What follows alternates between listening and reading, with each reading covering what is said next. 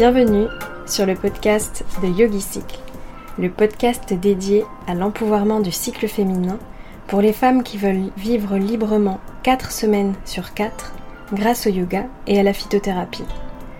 Je suis Noémie, professeure de yoga, thérapeute et herbaliste experte du cycle menstruel. Et toutes les deux semaines, je te délivre des inspirations et conseils bien-être éprouvés et applicables immédiatement pour vivre ton cycle naturellement et sereinement. C'est parti N'hésite pas à me soutenir en t'abonnant et en notant ce podcast et je te souhaite une belle écoute.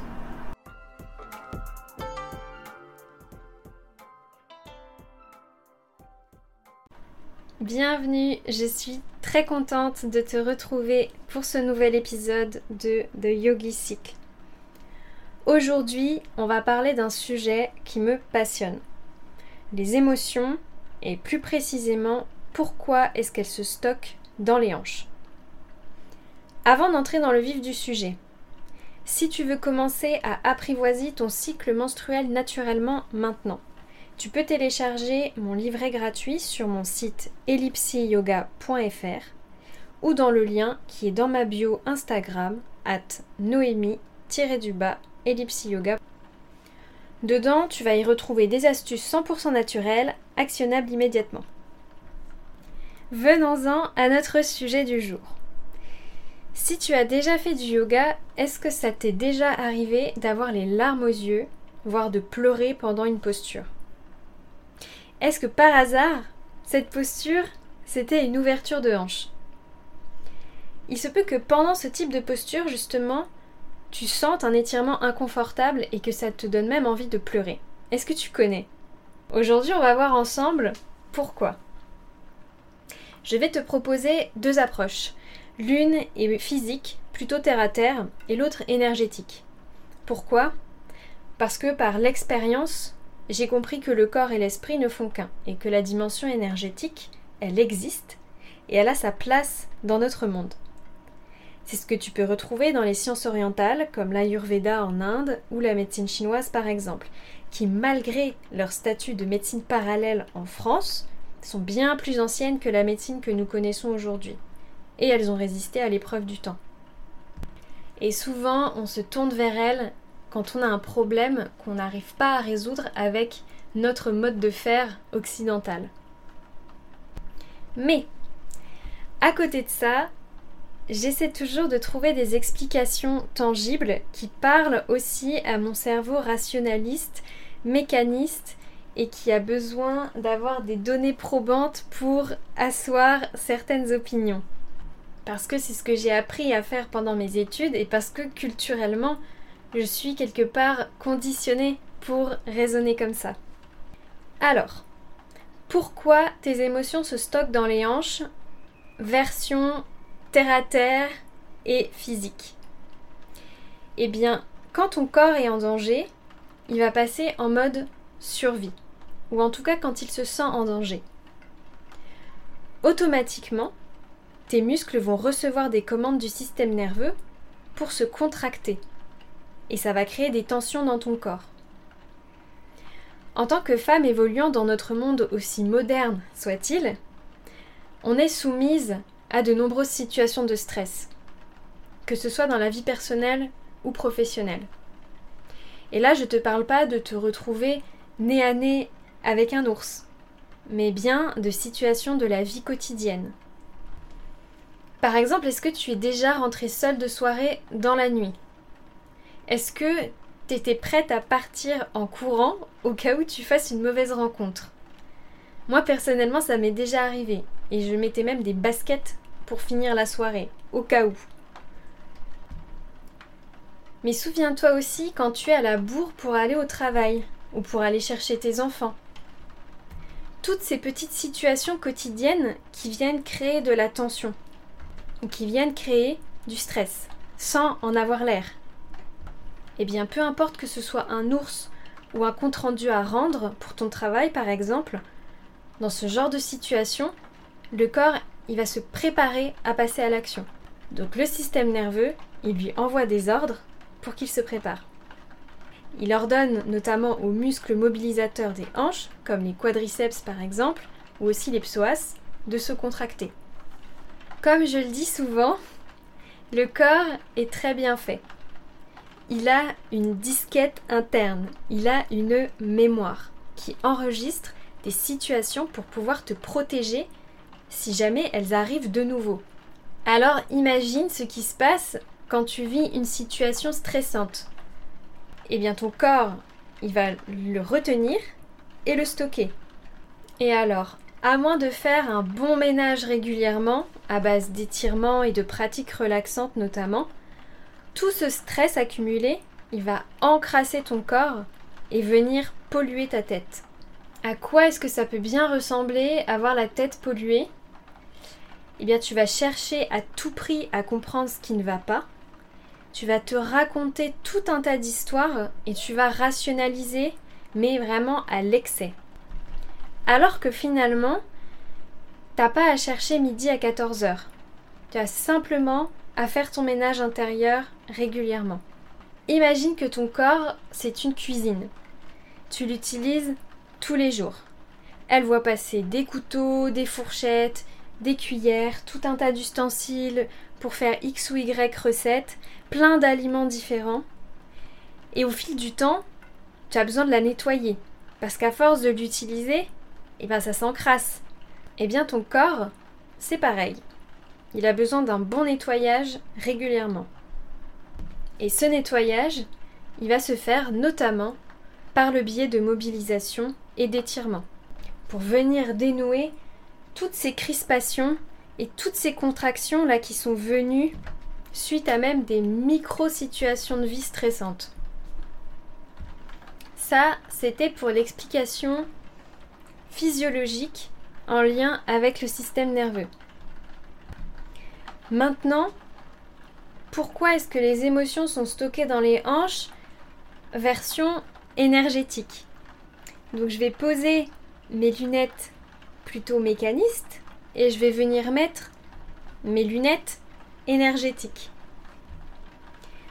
En France et plus largement en Occident, on ne parle pas vraiment d'énergétique dans la médecine dite allopathique. La médecine allopathique, c'est la médecine de ton médecin de famille, par exemple. C'est la médecine qu'on connaît ici en France. Mon point de vue, c'est que ça, c'est dû à notre histoire des sciences et notre philosophie des sciences. Un sujet ô combien passionnant, mais que j'aborderai pas aujourd'hui.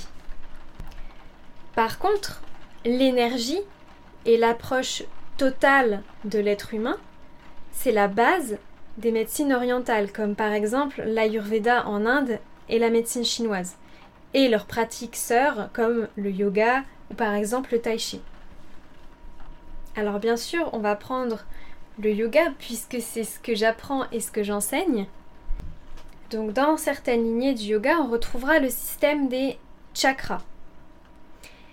C'est pas facile pour nous d'imaginer ce que c'est qu'un chakra parce que ça échappe en quelque sorte à nos organes d'essence, à notre perception, parce que c'est quelque chose qu'on ne voit pas avec nos yeux ou qu'on ne peut pas toucher avec nos mains comme de la matière dure. Je vais pas te faire tout un topo maintenant sur les chakras parce que ça pourrait vraiment être le sujet d'un podcast entier. Donc pour la faire courte, chakra ça signifie roue ce sont des roues énergétiques. En tout cas, c'est la représentation qu'on peut s'en faire. Mais attention, les chakras, ils se trouvent pas sur notre corps dans la matière. En fait, ils se trouvent pas sur notre corps physique. Et là, tu comprends la difficulté pour un occidental d'intégrer cette notion. Les chakras, ils se situent au niveau d'une couche qui est de l'ordre du subtil, du corps énergétique. Et là encore, je ne vais pas rentrer dans les détails des couches énergétiques parce que ça pourrait être l'objet d'un épisode à part entière. Si jamais ça t'intéresse, fais-le moi savoir. Donc pour ce qui est de ce champ-là énergétique, tu apprendras en faisant des expériences, plutôt qu'en lisant dans des livres. Et je te dis vraiment ça en tant que rat de bibliothèque. Ce qui est de l'ordre de l'énergétique, passera avant tout par l'expérience. Alors, revenons-en à nos chakras. Ces chakras, ils suivent l'alignement du corps physique et notamment de la colonne vertébrale. Ils sont placés en parallèle, d'une certaine manière, de certaines glandes, de certains centres nerveux et de certains organes.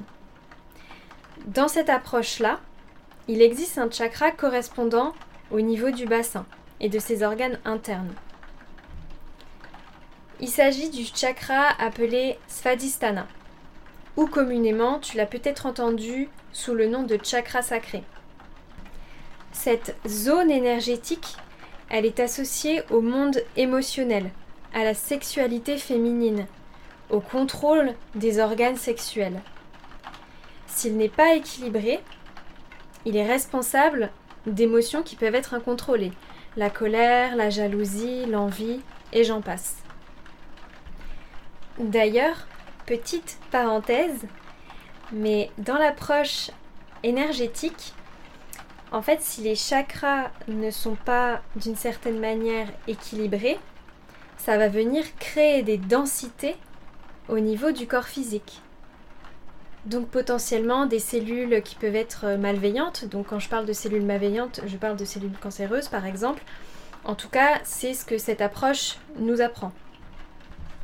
Chakra déséquilibré, encrassé et pas purifié régulièrement peut donner en tout cas une maladie dans le corps physique. Donc une maladie tout à fait tangible pour euh, un esprit occidental. Je ferme la parenthèse. Donc dans l'approche énergétique, qu'on retrouve notamment dans le yoga, le chakra sacré, il correspond au bassin, donc aussi au siège des émotions, ce qui explique que par la pratique de posture, de mobilisation et d'ouverture de hanches, ça va venir travailler et nettoyer monde émotionnel. Ce qui peut expliquer que parfois, dans ce type de posture, dans ce type de mobilisation, ça peut faire ressortir des émotions et notamment ça peut faire ressortir euh, des émotions sous forme de pleurs. Ça a l'effet d'un véritable nettoyage. Même si sur le moment, ça peut paraître désagréable. En tout cas, moi j'en ai déjà fait l'expérience et sur le moment, c'était pas vraiment la joie, qu'on se le dise. Voilà, maintenant tu sais pourquoi dans un cours de yoga, peut-être que parfois tu peux entendre qu'on libère les émotions qui sont stockées dans les hanches. Il peut y avoir plusieurs explications. Moi, ici, je t'en ai offerte deux différentes, deux approches différentes. Cet épisode touche à sa fin. Avant de se quitter, si tu veux commencer à passer à l'action maintenant, tu peux télécharger mon livret gratuit pour commencer à équilibrer tes hormones grâce au yoga et à la phytothérapie. Il est sur mon site ellipsyoga.fr et tu peux le retrouver aussi dans le lien qui est dans ma bio Instagram at noémie-du-bas ellipsyoga. J'espère de tout cœur que cet épisode t'a plu. On se retrouve tout bientôt pour un nouvel épisode. Et sur ce, je te souhaite une très belle journée. À bientôt